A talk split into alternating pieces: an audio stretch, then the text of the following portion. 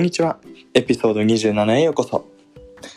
今日は会話の中で人が話している時にどのようなところにフォーカスして聞けばいいかについてお話ししていきたいと思います。So, let us begin. Today I want to talk about where do you focus, you know, when you're actually listening to others. And this is particularly useful whenever you know you're talking to others that have different specialities than yours. And this happens many times, you know, in business setting, academic setting, many, many, many places.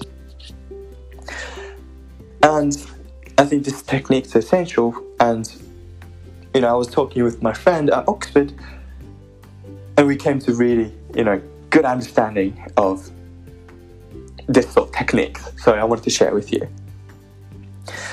So I think there's sort of two parts in conversation.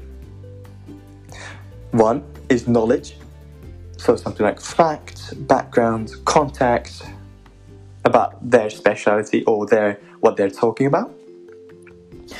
And two is logicality, so it's a flow of process a leads to B, B leads to C, and C leads to D. You know, that's all putting facts in order, if you like. And this logicality is what you have to focus, what you should focus during those conversations. Reason why is that knowledge can be infinite. You know, there's no way in the world that you understand every fact. You, you know every fact. But if you know the logicality, if you understand, if you think about logicality, you can actually, you know, understand and actually maybe output, contribute to the conversation. So, for instance, knowledge can be dollars appreciated this is an example, I don't know what actually happened, but let's say, for the sake of argument, that dollar appreciated.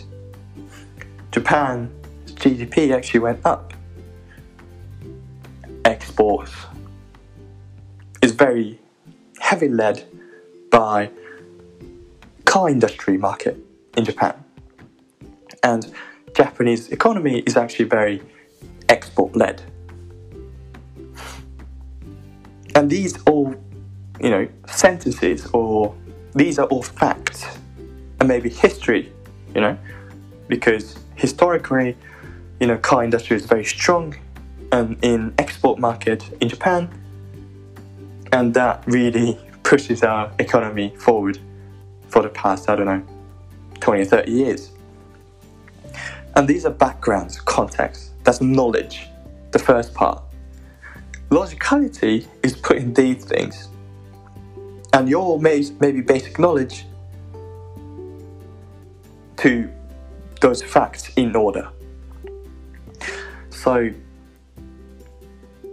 maybe start from dollar appreciation, you know?